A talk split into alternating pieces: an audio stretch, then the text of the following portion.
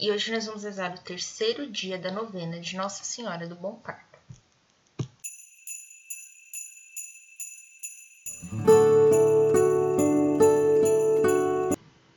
Bem-vindos aos Novenáticos e hoje nós vamos rezar o quarto dia da novena de Nossa Senhora do Bom Parto.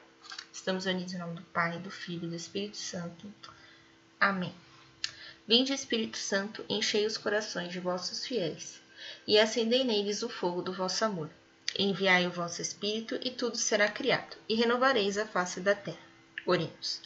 Ó Deus, que instruíste os corações dos vossos fiéis, com a luz do Espírito Santo, fazei que apreciemos retamente todas as coisas, segundo o mesmo Espírito, e gozemos sempre de sua consolação.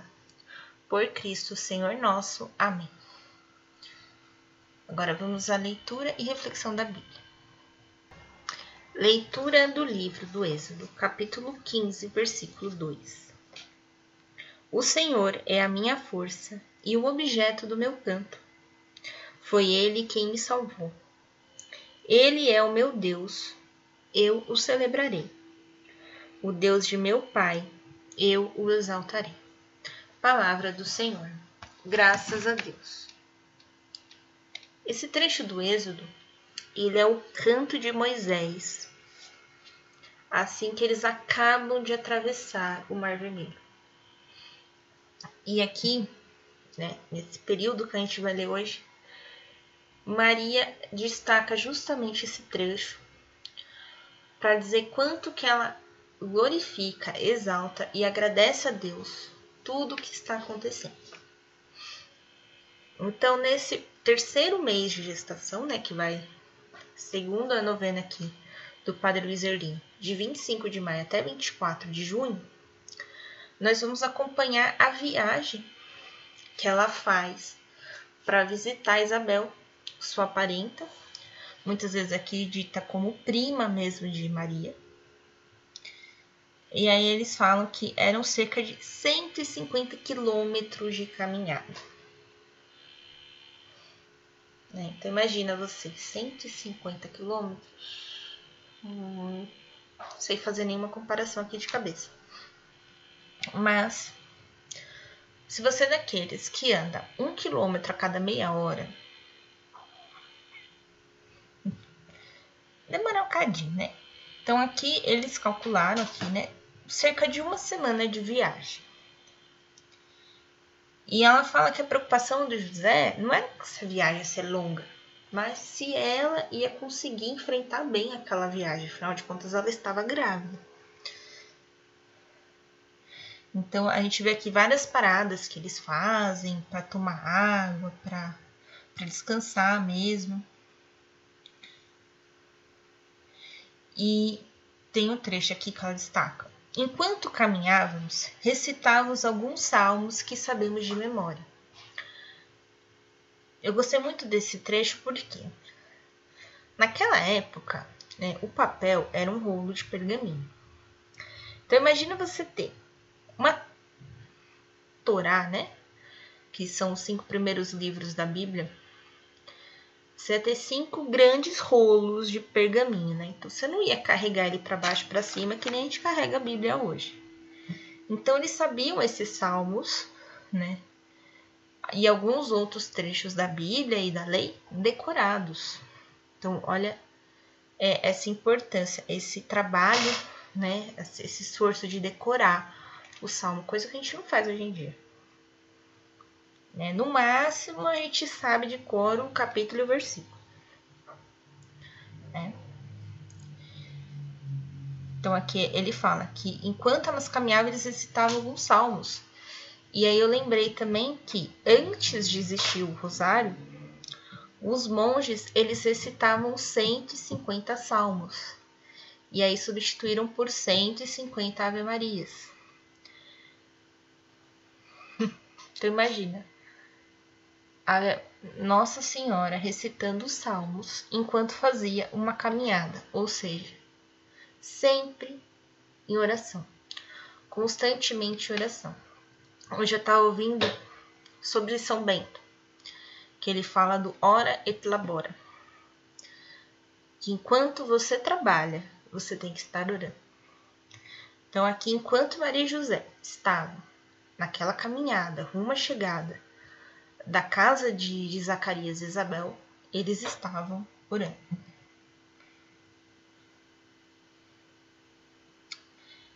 A, ela destaca quando ela passou por um grupo de leprosos, que ela ficou muito comovida e que ela não podia fazer nada por eles.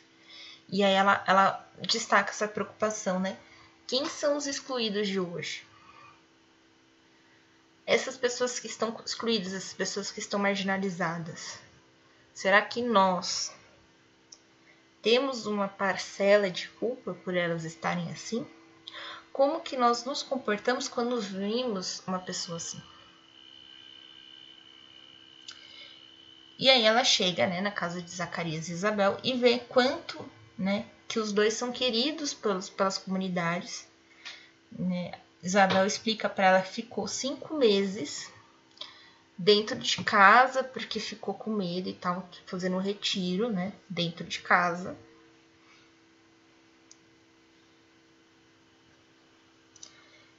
E Maria destaca assim, ó: Você não é o que o mundo pensa. Não é o que simplesmente deseja, você é aquilo que Deus traçou para você. E eu fiquei pensando nisso. É, não sei se você acredita em horóscopo, e eu não acredito mais. Mas é aquela coisa assim. Ah, porque aconteceu isso, isso, aquilo, você está destinado a pisar numa posta d'água hoje. Né? E quando ela fala assim, Deus traçou uma, uma vida para você, não no sentido de Deus te destinou aquilo, né? Porque se você acreditar na predestinação, você não vai conseguir acreditar no livre-arbítrio. E Deus deu pra gente o livre-arbítrio. Mas Deus, esse traçar dele, ele te deu uma missão, né? Quer dizer, né? ele te fez para que você cumprisse uma missão. Se você vai cumprir ou não. Mas em algum momento da sua vida ele vai te dizer: olha, sua missão é essa, essa, essa. Assim como ele chegou para Maria e falou: A sua missão é dar a luz ao, ao meu filho, Jesus. Ele fala para Zacarias: A missão de João Batista é vir adiante de Jesus para preparar o caminho. E a fala mais uma linda. Quando Deus habita em nós, nossas ações se tornam sinais da presença dele. Então, mais uma vez, aquele negócio do ora et labora, né? Então, a partir da sua ação, você vai demonstrar quanto Deus é grande na sua vida.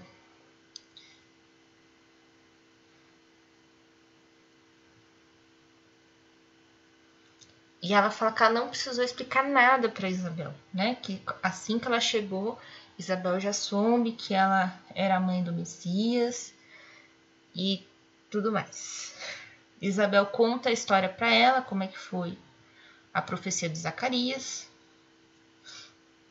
E aí ela destaca essa frase: As experiências que fazemos de Deus dificilmente ficarão no anonimato. Nossos olhos dão testemunhos que fomos tocados pelo amor.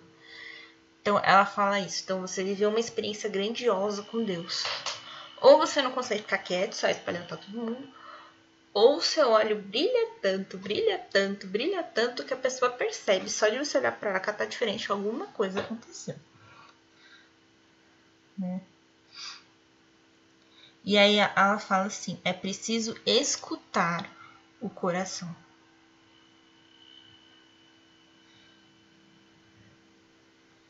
Nenhuma graça é isolada, elas fazem parte da mão de Deus a nos conduzir para a salvação. Ah, ela fala da importância da, da amizade, né? De conversar, de dar risada, né? Não pode existir egoísmo na busca da salvação. Quando entramos em um caminho de conversão, conseguimos tocar os que nos rodeiam. Então, quando a gente começa a caminhar com Deus, a gente acaba inundando todo mundo que está à nossa volta.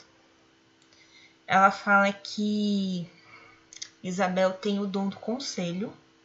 Todo mundo vai ter Isabel procurar um conselho, procurar uma palavra amiga.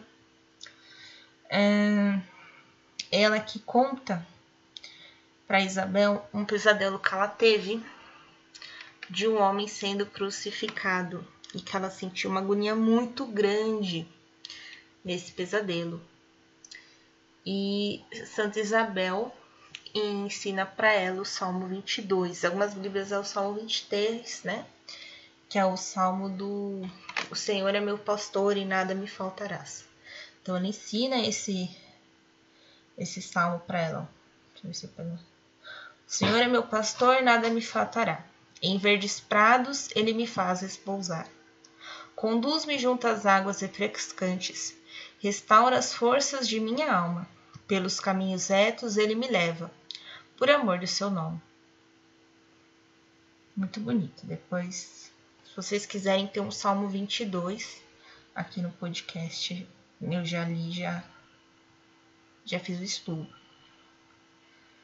Ela fala que as, as dores e as dificuldades sempre vão estar conosco, né? Porque você está no caminho de Deus, que você não vai passar por dor, você não vai passar dificuldade pede para a gente fazer uma lista de todas as graças que Deus fez na nossa vida, né?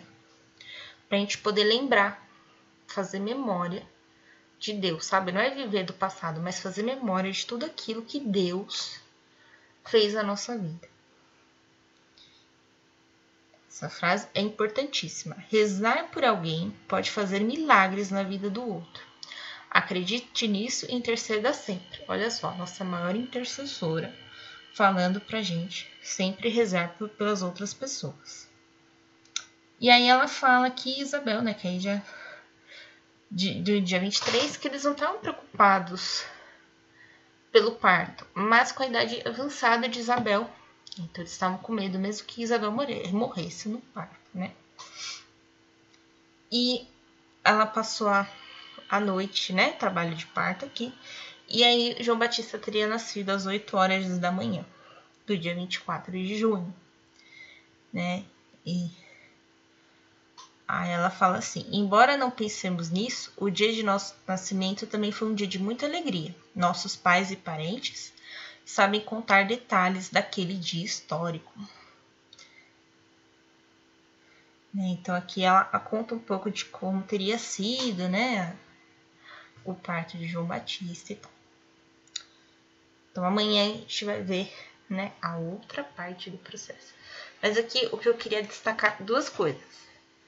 É esse louvar e agradecer ao Senhor, né, que ela faz tanto através dos salmos quanto através do cântico de Moisés. E o orar e permanecer em silêncio para poder escutar a voz de Deus. E eu fiz um poema ano passado chamado Silêncio. Eu vou pedir licença para vocês para ler esse poema. Silêncio. Ele nasceu. Anjos vieram visitá-lo, mas eu não podia confortá-lo. José preparou tudo e eu fiz todo um enxoval para que o Deus desse mundo tivesse o mais maravilhoso Natal. Tivemos que fazer uma viagem longa e exaustiva.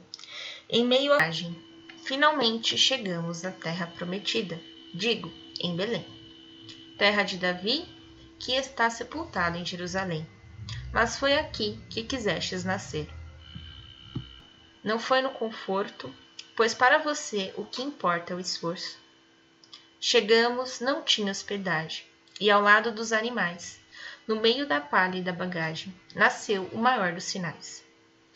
Humildade, é isso que queres nos ensinar? Vejo a verdade em você e não consigo deixar de lhe amar. Essa ovelha veio até aqui para te esquentar. Aquela ovelha veio como pastor te visitar.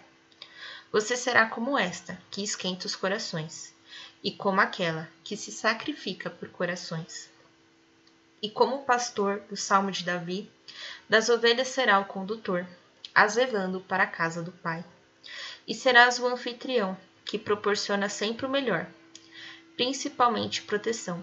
Por maior que seja o perigo ou desafio, você serás o sábio, que partilha seu saber, com qualquer um que queira aprender.